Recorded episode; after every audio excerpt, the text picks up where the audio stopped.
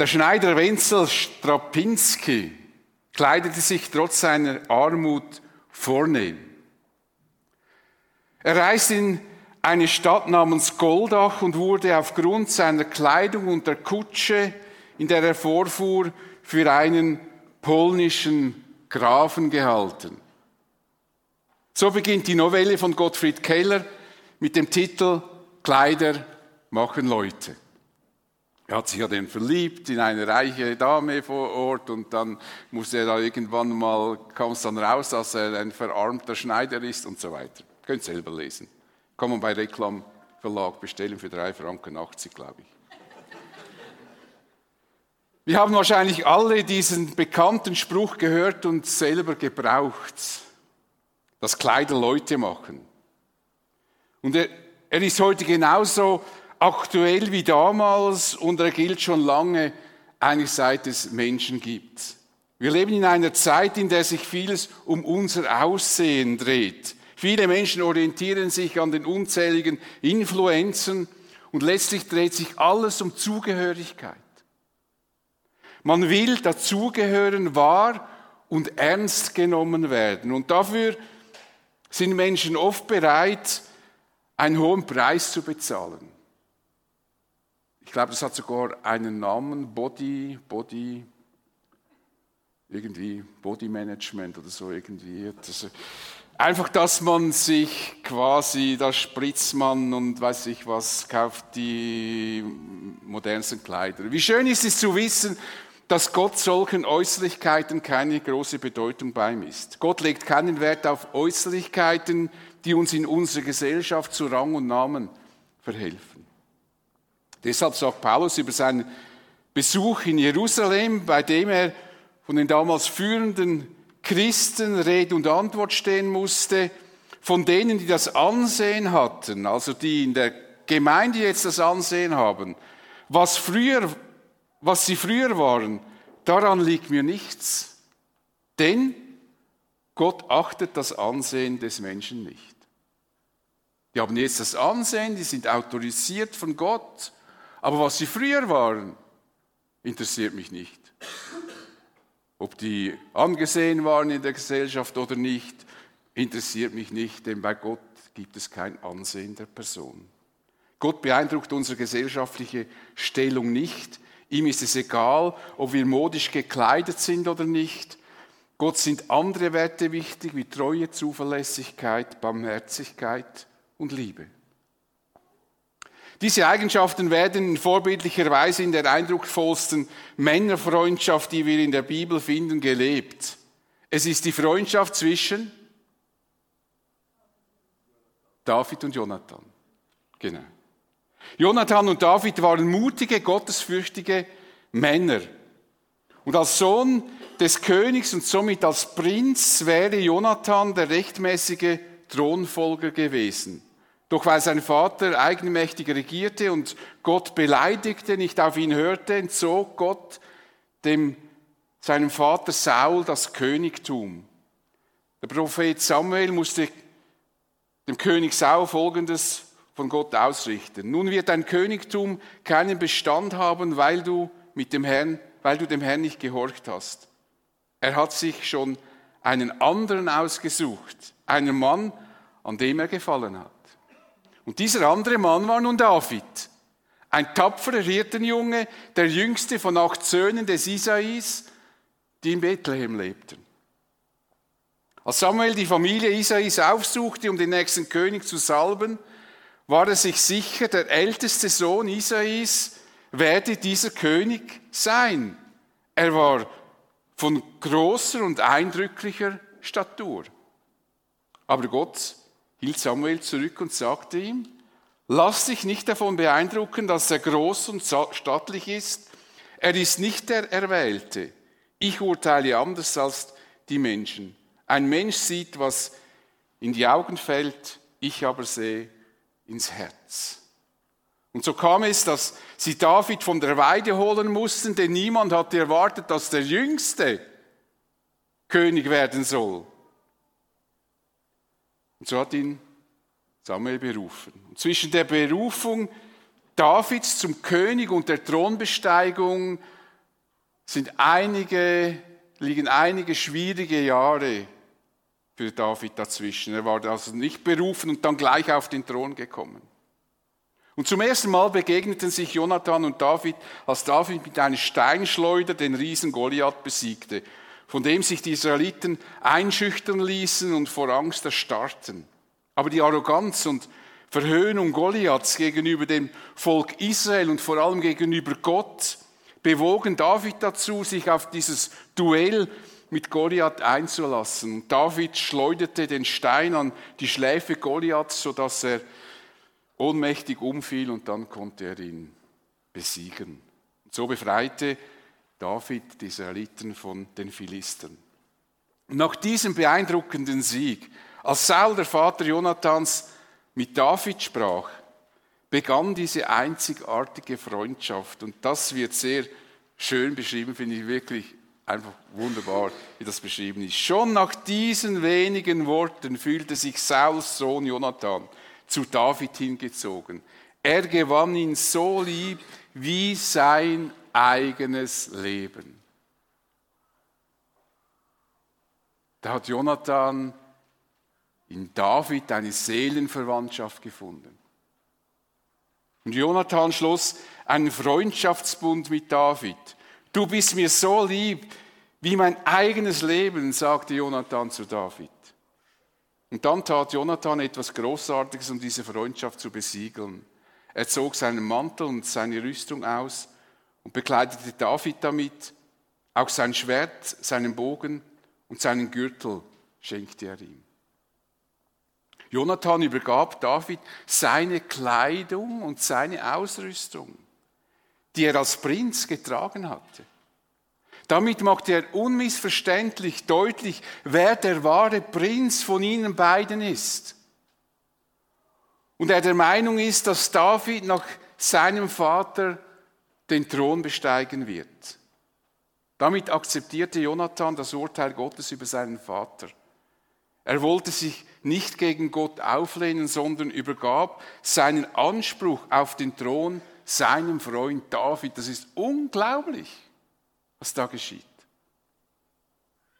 Jonathan war ein aufrichtiger Glaubensheld. Denn Helden des Glaubens akzeptieren das Urteil Gottes, auch wenn sie nicht, wenn es nicht zu ihren Gunsten ausfällt.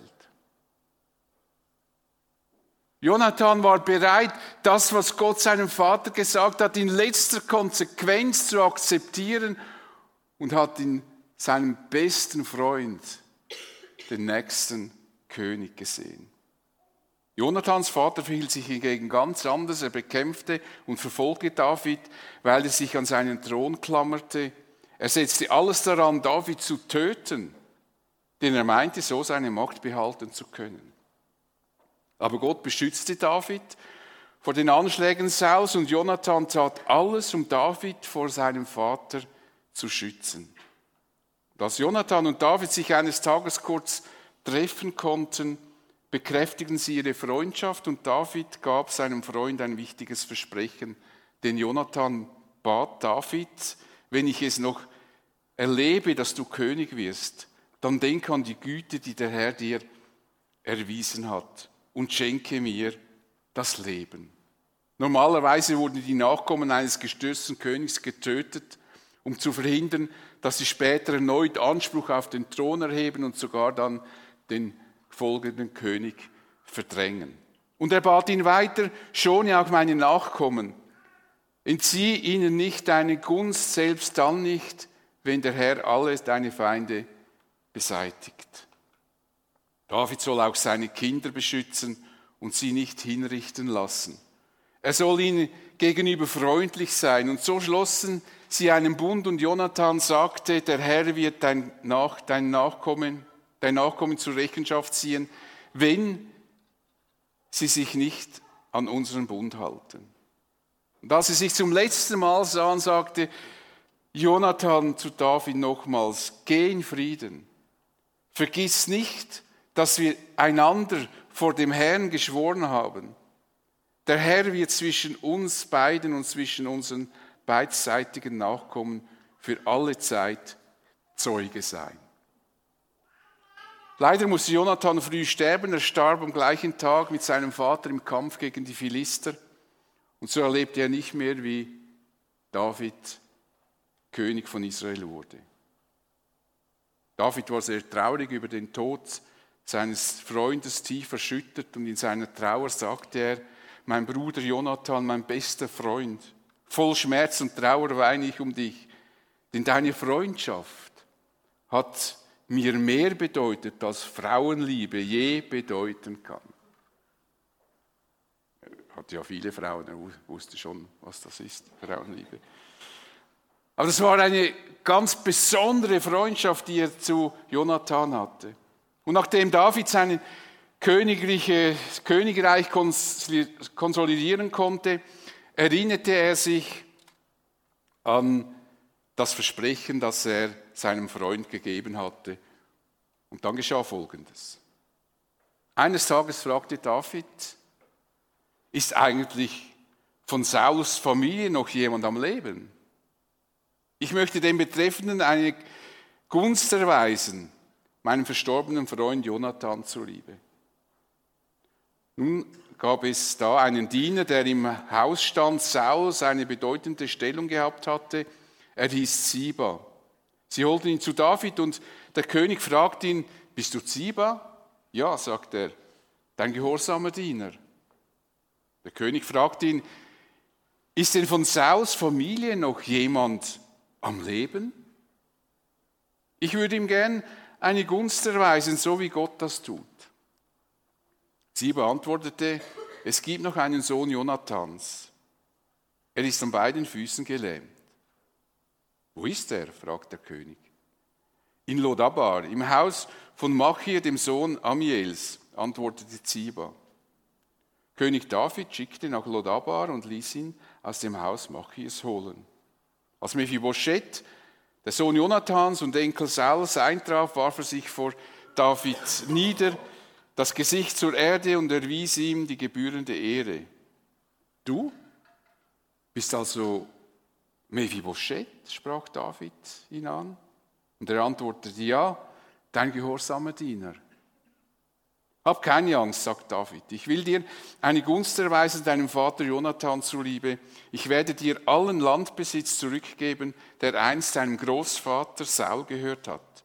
Und du darfst immer an meinem Tisch essen.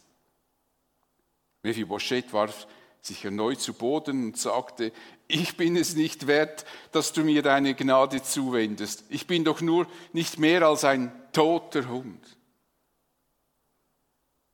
Der König aber rief Ziba, den Diener Sauls, und sagte zu ihm, alles, was Saul und seiner Familie gehört hat, gebe ich Mephibosheth, dem Enkel deines Herrn. Du wirst mit deinen Söhnen und Knechten für ihn die Felder bestellen und die Ernte einbringen, damit dein Herr einen angemessenen Lebensunterhalt hat. Mephibosheth selbst, der Sohn deines Herrn, wird immer an meinem Tisch essen. Und Ziba hatte 15 Söhne und 20 Knechte. Er antwortete, ich will alles so machen, wie mein Herr und König es befiehlt. Und Mephibosheth wurde also an Davids Tafel versorgt wie einer der Königssöhne. Er hatte übrigens einen kleinen Sohn namens Micha. Alle Angehörigen der Familie Zibas wurden zu Dienern Mephibosheths. Er wohnte in Jerusalem, denn er war ständiger Gast an der Tafel des Königs. Er war an beiden Füßen gelähmt. David vergaß nicht, was er seinem Freund Jonathan versprochen hatte. Er stellte sich heraus, dass einer der Söhne Jonathans noch lebte, Mephibosheth hieß er. Und sie brachten ihn zu David. Und als Mephibosheth, der Sohn Jonathans und Enkel Sauls, eintraf, warf er sich vor dem König nieder, sein Angesicht der Erde zu, um ihn die gebührende Erde zu erweisen. Und David versicherte ihm, er müsse keine Angst haben vor ihm, denn er würde ihn nicht töten. Denn das hat er vielleicht vermutet. Wenn der mich jetzt holt, jetzt will er auch noch mich ausradieren. Im Gegenteil, David sagte ihm, hab keine Angst, ich will dir eine Gunst erweisen, deinem Vater Jonathan zuliebe. Ich werde dir allen Landbesitz zurückgeben, der einst deinem Großvater Saul gehörte. Und du darfst immer an meinem Tisch sitzen. Das war ein unglaublich großzügiges Geschenk von David. Mephibosheth durfte den ganzen Besitz seines Großvaters behalten und sein Großvater war König. Und wie groß der Besitz war, zeigt, dass Ziba diesen Besitz mit 15 Söhnen und 20 Knechten bewirtschaften musste. Das war ein Riesengeschenk, das David dem Mephibosheth macht und von dem Ertrag dieses, äh, dieses Landes konnte er dann auch seinen Lebensunterhalt äh, bestreiten. Und David traf dann die entsprechenden Vorkehrungen und Anweisungen, die er dem Ziba mitgab. Und Mephibosheth durfte in Jerusalem bleiben, im Palast und dort so quasi äh, als Königssohn leben und immer am Tisch des Königs sitzen. Was für eine Ehre. David war damals als König anerkannt, sein Reich wurde stetig stärker, er war sowohl von den Feinden innerhalb Israels wie den feindlichen Völkern für sie total unbesiegbar. Niemand wäre es auch negativ aufgefallen, wenn David sein Versprechen gegenüber seinem Freund gebrochen hätte. Niemandem. Außer Gott. Aus strategischer Sicht hätte es für David bestimmt wichtigere Aufgaben gegeben, als sich um die Nachkommen von Jonathan zu kümmern. Aber David ist ein zuverlässiger und treuer Mann, der seine Versprechen hält, selbst Versprechen, die Jahre zurückliegen. David hält sein Wort. Er ist bereit zu tun, was er versprochen hat. Und offensichtlich war das zwischen Jonathan und ihm eine echte Freundschaft, die mit dem Tod von Jonathan nicht erloschen war. David ist ein Mann, der in scheinbar kleinen Dingen treu ist. Was er verspricht, das tut er. So wie wir das von Gott kennen. Denn wenn Gott etwas verspricht, dann wird er sein Versprechen umsetzen. Wie wir in einem Psalm lesen, das Wort des Herrn ist verlässlich, er beweist es durch seine Taten. Das ist einfach nicht nur ein Geplapper, sondern Gott beweist alles, was er verspricht, durch sein Handeln. Und was David Mephibosheth hat, veranschaulicht ein geistliches Prinzip, das auch für uns heute noch relevant ist. Jesus selbst formuliert das so, wer in den kleinsten Dingen treu ist, ist auch in dem Großen treu. Und wer in den kleinsten Dingen nicht treu ist, der ist auch in, großen, in den Großen nicht treu.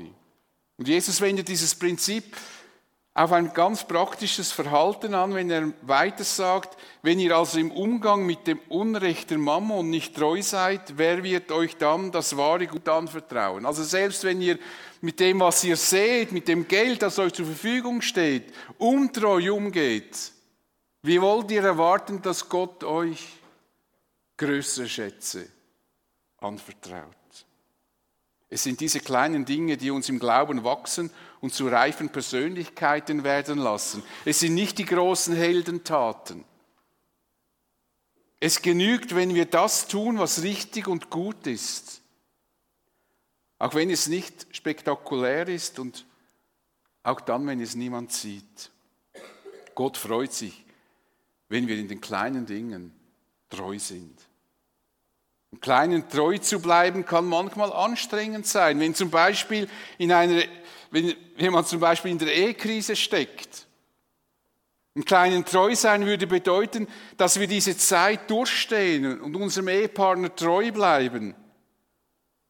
Und ich garantiere dir, die Chancen stehen sehr hoch, dass es bessere Zeiten kommen werden, auch in der Beziehung. Und vor allem sollten wir darauf achten, dass wir Versprechen halten, die wir Gott gegeben haben. So heißt es in den Sprüchen, wenn du Gott etwas versprichst und erst dann überlegst, wie du es erfüllen kannst, begibst du dich in eine ausweglose Falle. Also mit anderen Worten, das ist das Dümmste, was du tun kannst. Es wäre besser, keine voreiligen Versprechen oder Gelübde zu machen, wie uns das Buch Prediger, im Buch Prediger geraten wird, kein keine Versprechungen machen ist besser als etwas versprechen und es dann nicht halten. Vielleicht erinnerst du dich an ein Versprechen, das du vergessen hast. Und wenn du es noch erfüllen kannst, dann zögere nicht, tue es, Gott wird sich darüber freuen. Aber eine Sache ist unbestritten. Gott ist treu. Er hält alle seine Versprechen. Und wenn du dich noch nicht ernsthaft zu Gott bekannt hast, dann solltest du dies heute tun, denn was er dir zuspricht, das wird erhalten. Jesus lädt dich ein, wenn er sagt, wer mein Wort hört und glaubt dem, der mich gesandt hat, der hat das ewige Leben und kommt nicht in das Gericht, sondern er ist vom Tod zum Leben hier durchgedrungen. Er ist für Zeit und Ewigkeit gerettet. Eines Tages wird er die neue Erde und den neuen Himmel betreten können. Eine wunderbare Zukunft wird auf ihn warten. Das hat Jesus versprochen. Und Jesus ist der Sohn Gottes. Und wenn er das verspricht, dann wird er das garantiert halten. Und wenn du noch nicht zu Jesus gegangen bist, dann bist du nur ein aufrichtiges Gebet von diesem großen Geschenk Gottes entfernt. Der Apostel Paulus schreibt, alle, die den Namen des Herrn anrufen, werden gerettet werden. Alle, also auch du wenn du das noch nicht getan hast. Und das sogar heute. Das wird in deinem Leben geschehen, was Gott dir versprochen hat, denn Gott hält seine Versprechen. Es wird genau dieser Wandel geschehen, den wir jetzt im Lied gesungen haben. Äh, heute das Neue. Ich glaube, das war neu, oder? Nun, David erweist Mephibosheth gegenüber große Barmherzigkeit, was keine Selbstverständlichkeit ist, denn normalerweise wäre er getötet worden. Mephibosheth war übrigens durch einen Unfall schwer behindert. Er war an beiden Füßen gelähmt. Als Mephibosheths Vater und Großvater starben, war er erst fünf Jahre alt. Starb ein König und eine andere Dynastie übernahm die Führung waren die Nachkommen immer in Gefahr. Man wusste dann nicht, was wird jetzt geschehen. Also sie mussten sich in Deckung bringen. Und deshalb musste die Amme von Mephibosheth fliehen. Und so wird berichtet, als die Nachricht vom Tod Sauls und Jonathans aus Israel eingetroffen war, hatte Mephibosheths Amme ihn aufgenommen, um mit ihm zu fliehen aber in ihrer Hast ließ sie ihn fallen und seither war er gelähmt. Vermutlich konnte Mephibosheth nicht ohne Hilfe laufen, denn seine beiden Füße waren gelähmt, eine ernsthafte Einschränkung seiner Bewegungsfreiheit. David verachtete Mephibosheth nicht wegen seiner körperlichen Beeinträchtigung. Mephibosheth war der Sohn seines besten Freundes und deshalb war er in seinen Augen wertvoll. Nun, vielleicht scheint diese Aussage, dass David Mephibosheth trotz seiner körperlichen Einschränkungen für wertvoll erachtet, etwas banal. Vielleicht stört es einige unter uns, dass ich das hier so hervorhebe. Das ist doch selbstverständlich. Doch so banal und selbstverständlich ist diese Feststellung nicht. Man muss nur mit Menschen sprechen, die mit körperlichen und geistigen Beeinträchtigungen leben müssen. So wurden zum Beispiel während, Zeiten, während, dem Zweiten Weltkrieg in Deutschland Menschen mit körperlichen Behinderungen an, bestimmten, an bestimmte Orte gebracht, operiert, damit sie keine Kinder bekommen können oder auch gleich getötet. Es gab Zeiten, in denen man Menschen mit Beeinträchtigungen versteckte und sie von der Gesellschaft ausgeschlossen hatte. Und was tun wir heute, wenn eine Frau ein Kind erwartet und bei der Untersuchung festgestellt wird, dass dieses Kind eventuell nicht gesund sein könnte? Was ist der Rat, der so einer Frau gegeben wird? Diese Frau wird ernsthaft nahegelegt, ihr Kind abzutreiben, es zu töten.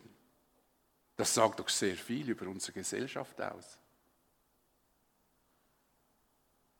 Und wie ist es bei uns? Sind wir nicht selbst oft sehr unbeholfen und verunsichert gegenüber Menschen, die nicht unserer Norm entsprechen? Wir wissen oft nicht, wie wir uns verhalten sollen. Wie tröstlich ist es hier zu sehen, dass es für David kein Problem war, dass Mephibosheth an beiden Füßen gelähmt war. Er hat ihn bei sich aufgenommen, weil er das seinem Vater versprochen hatte. David wollte Mephibosheth seine Gunst erweisen, er wollte ihm Gutes tun. Gott selbst war für ihn diesbezüglich ein Vorbild, denn David sagt, ich würde ihm gern eine Gunst erweisen, so wie Gott das tut. So möchte ich das machen. David praktiziert die Barmherzigkeit und Liebe Gottes, die Menschen nach ihrem Herzen und nicht nach ihrem Äußeren beurteilen. Gott sieht uns anders an. Er sieht in unsere Herzen. Für ihn ist es unwichtig, wie erfolgreich und angesehen wir in der Gesellschaft sind. Paulus schrieb dies den Christen in Korinth wie folgt. Was nach dem Urteil der Welt ungebildet ist, das hat Gott erwählt, um die Klugheit der Klugen zunichte zu machen. Und was nach dem Urteil der Welt schwach ist, das hat Gott erwählt, um die Stärke der Starken zunichte zu machen. Diese Einbildung von uns Menschen, wenn wir stark sind, wenn wir gesund sind, wir hätten das selber verdient, es, es würde uns zustehen. Das möchte Gott zunichte machen in unserem Denken. Was in dieser Welt unbedeutend und verachtet ist und was bei den Menschen nichts gilt, das hat Gott erwählt damit ans Licht kommt, wie nichtig das ist, was ihnen etwas gilt. Es ist wunderbar, wenn Gottes Barmherzigkeit und Liebe in unseren Kirchen sichtbar wird, wenn Brüder und Schwestern, die mit körperlichen und geistigen Einschränkungen leben müssen, einen Platz bei uns finden und sich angenommen und auch willkommen wissen. David hatte sein Versprechen gehalten, das er seinem Freund Jonathan gab. David hätte dasselbe für Mephibosheth getan, wenn er völlig gesund gewesen wäre.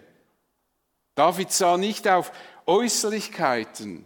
Wie Gott das tut, übersah er das Äußere. Gott ist unsere Stellung und unser Ansehen in der Gesellschaft nicht wichtig. Das sagt nicht, dass wir keine Stellung in der Gesellschaft haben dürfen, natürlich.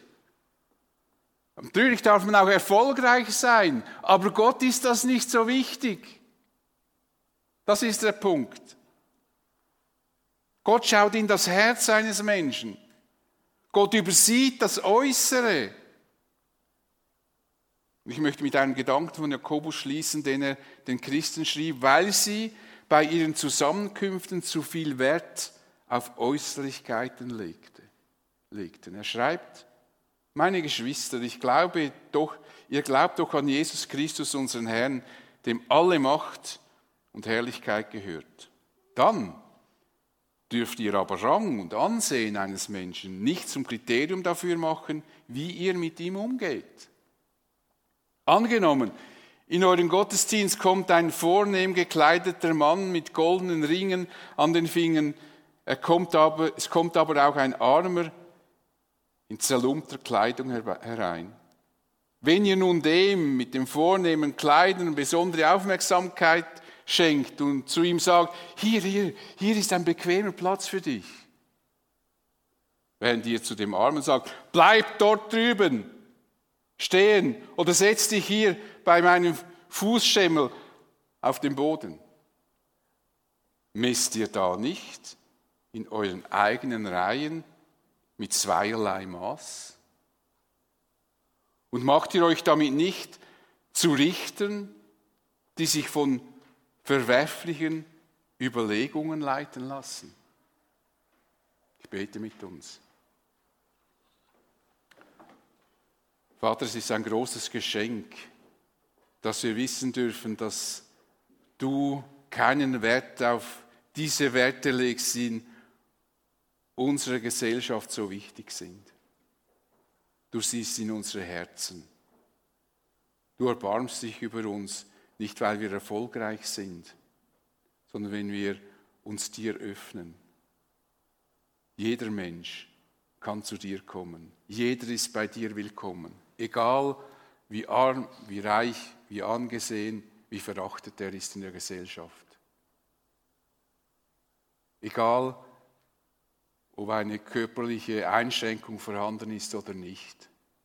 Bei dir findet jeder Mensch Aufnahme und Zugehörigkeit und Liebe. Und dafür danken wir dir von ganzem Herzen und bitten dich, dass wir auch lernen, diesen Blick zu haben, den David hatte, als Mephibosheth ihm begegnete. Dass wir mit deinen Augen Menschen betrachten und nicht mit unseren. Amen.